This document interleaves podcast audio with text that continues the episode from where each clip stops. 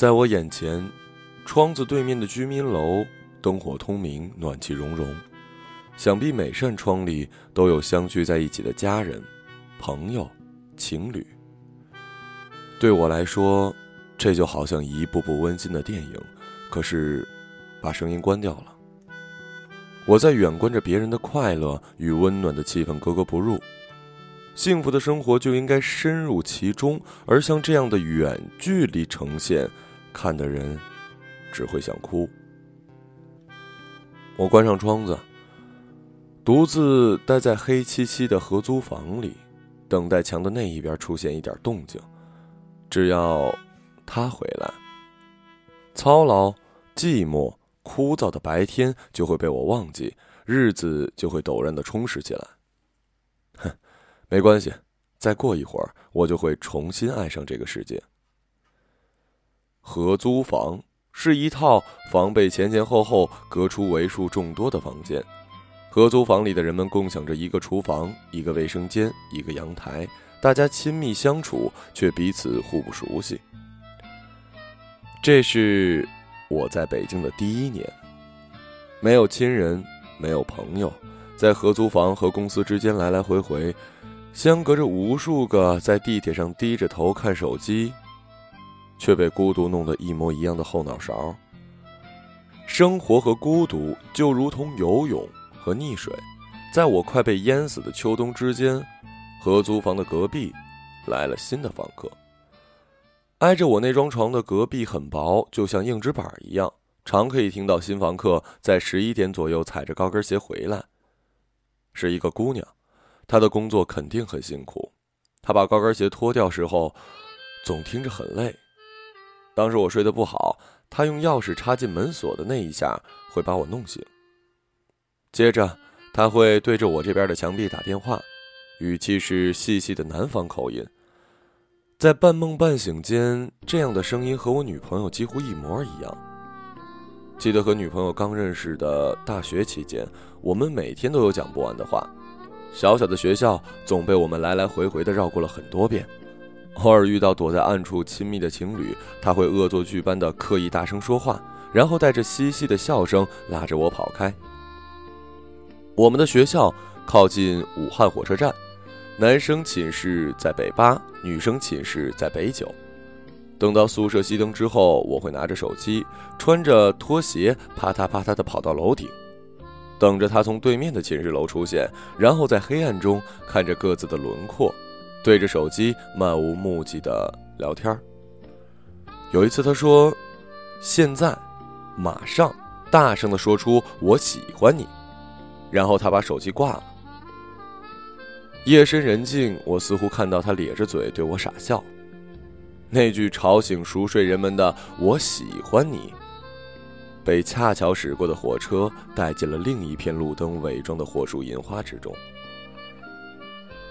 刚开始，我的工作很不顺利，穷酸到把烟戒了。人生第一次深切的感到没钱是多么可怕的地狱啊！心头抑郁的走在陌生的街道，突然发现。不知身在何处，好像闯进了别人的生活。想随便找个人聊些什么，可是想说的话往往没出口，对方早已经走了。城市里生活的人，大家几乎是互不看见的。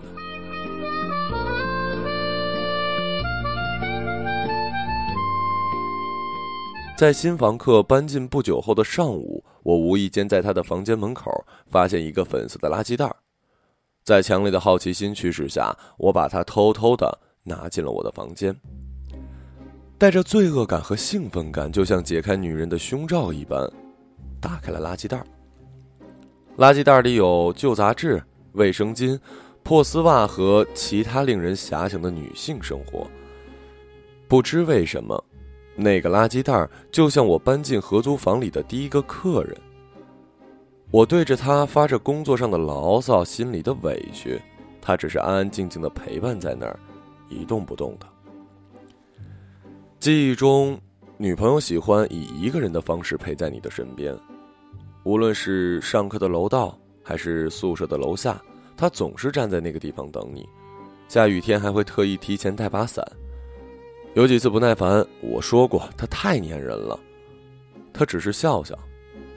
由于是建筑专业的关系，学校里的朋友都是男生，一起吃饭或者出去玩时，唯有她是女孩子。热闹中常常让人忘记她的存在，可突然想起来时，她又静悄地坐在那儿。记得有一个冬天，我在网吧玩游戏，忘记那天是她的生日，她拿着一小块的蛋糕在路边等我。刚洗完澡出来，头发上结了冰。那年的冬天多冷啊！见到我，他跺着小皮靴，往后退几步，笑着问：“我的衣服好看吗？”我笃笃的点了点头，两手空空的感受着冬天的寒冷和温暖。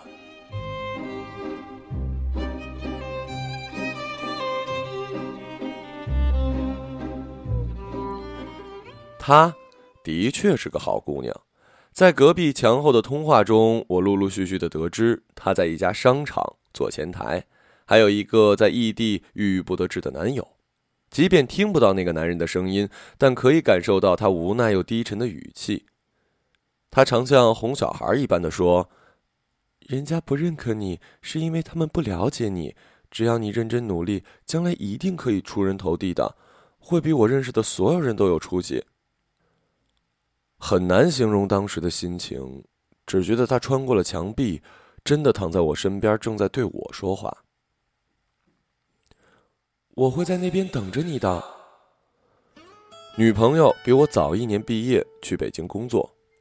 送她离开的前一夜，我们在火车站旁的小宾馆里，她喝了点酒，脸颊通红，连眼皮都红了，光着身子抱着我。她说：“我没那么贪心。”和喜欢的人整天躺在干净的双人床上讲笑话就可以了。刚分开的那段时间，我们每天都密集的联系着，对话的末尾，他总是不忘加上“我会等你的”。每当脑子里出现“我会等你的”，我的心就会膨胀再膨胀，直到日子里所有的失落、所有的伎俩、所有的孤独，都通通消失的无影无踪。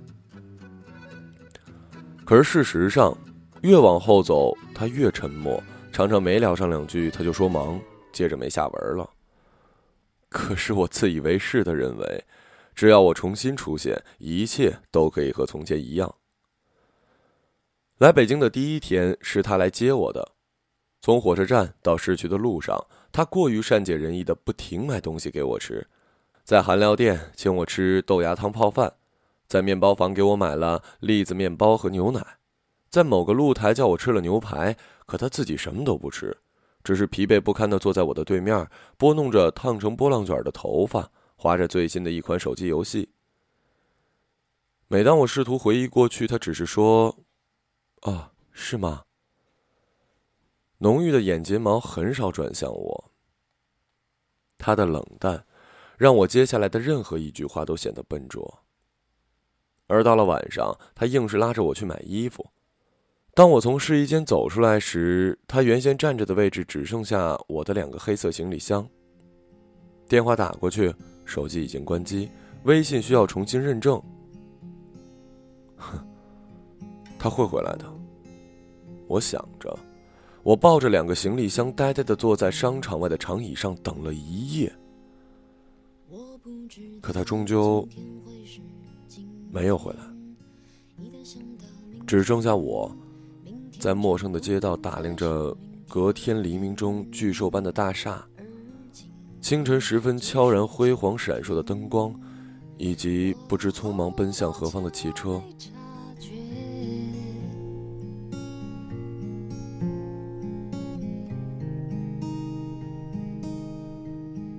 合租房的公共阳台上有他一双黑色高跟鞋，和女朋友离开那天的鞋子很像。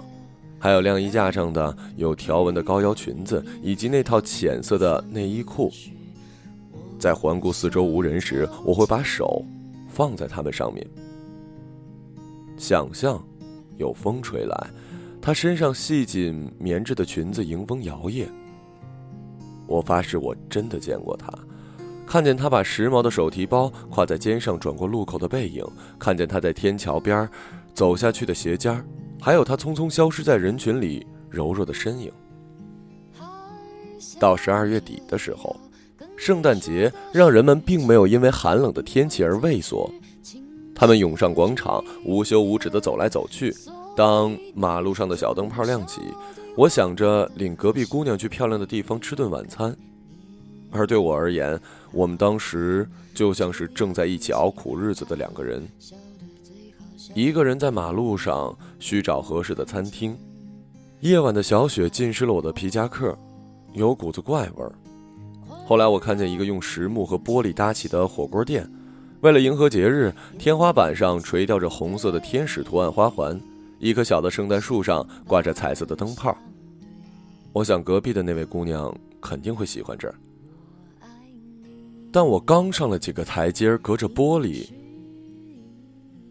我看到了我的前女友，李子色的口红填满了她的嘴唇，口红尖尖的像一个蝎子。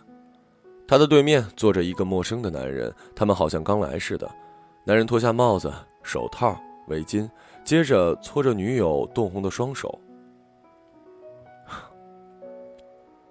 我呆呆的注视着玻璃窗里高声欢笑的情侣。站了很久，直到他们离开时，汽车隐形向我喷出带着汽油味的暖风。可惜这股子离去的暖风没能使我足够的温暖，很快我就觉得冷了。那一刻，我深深的感到我的不重要，我和周围那些拎着塑料袋的人群一样，对他无关紧要的，甚至更加的无关紧要。我讨厌这个圣诞节。我的眼泪，就像是给全世界的一份礼物。失去勇气的冬天，我没能敲开隔壁的大门。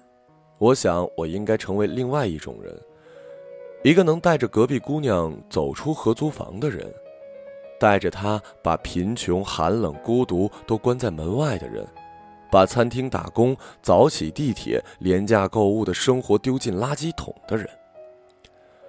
我开始在每一个夜晚期盼着隔壁中的声音如期而至，等到隔壁安静后，自己才睡觉。早上赶在清洁阿姨前拿走她门前的垃圾袋甚至时常抚摸阳台上的衣物。这些举动好像来自我内心深处一个缓缓转动的隐形，毫不费力，并释放出安抚人心的力量。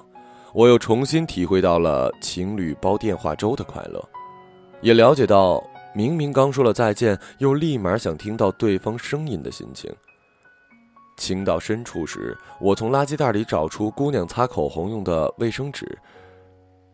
那红影和诗意，使我几乎看见她涂了唇膏的嘴唇，不禁对唇印轻轻的吻了上去。于是，在我的世界里出现了一个可爱的姑娘，她好像一次次走进我的房间，接近了我。告诉我，不再是完全一个人，而我不停的对自己说：再变得好一点点，就接近他；再变好一点点，就可以毫无保留、不感到羞耻的得到爱。在千变万变的期待中，我日日夜夜中最大的幸福就是时刻准备成为他的英雄，即便在孤独的困境里，我也获得了与之对抗的决心。人家不认可你，是因为他们不了解你。只要你认真努力，将来一定可以出人头地，会比我认识的所有人都有出息。终于，我拿到了第一份奖金，虽然不多，但足够有能力离开这里了。我迫不及待的走进合租房，等待他回来。我为穿什么衣服而烦恼着，为乱糟糟的头发而烦恼着。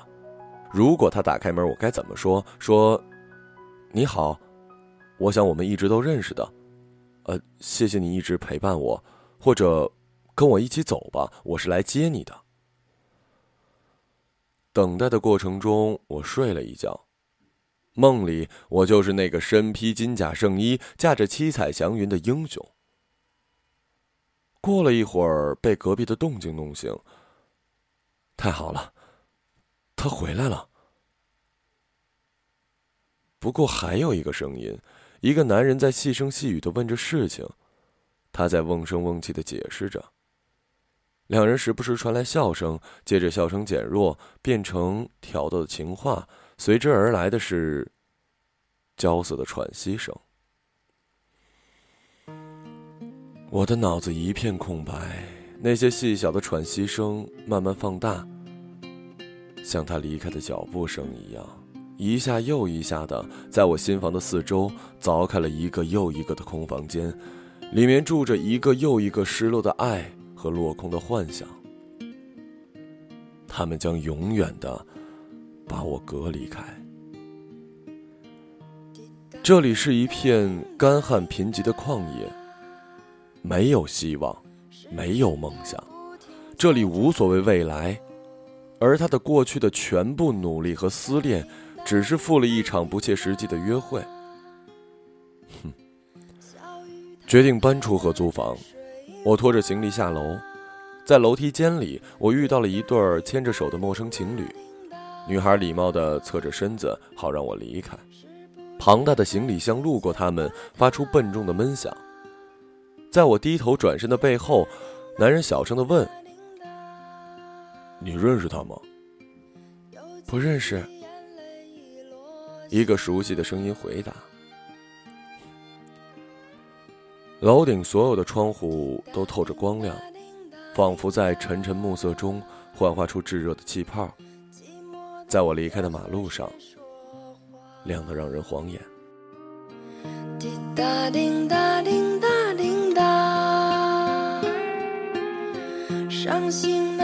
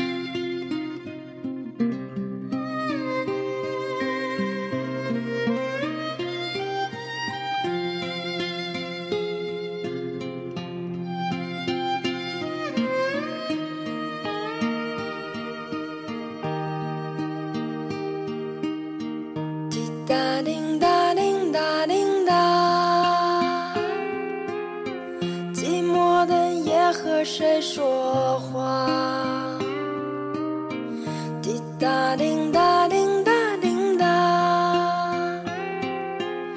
伤心的泪儿，谁来擦？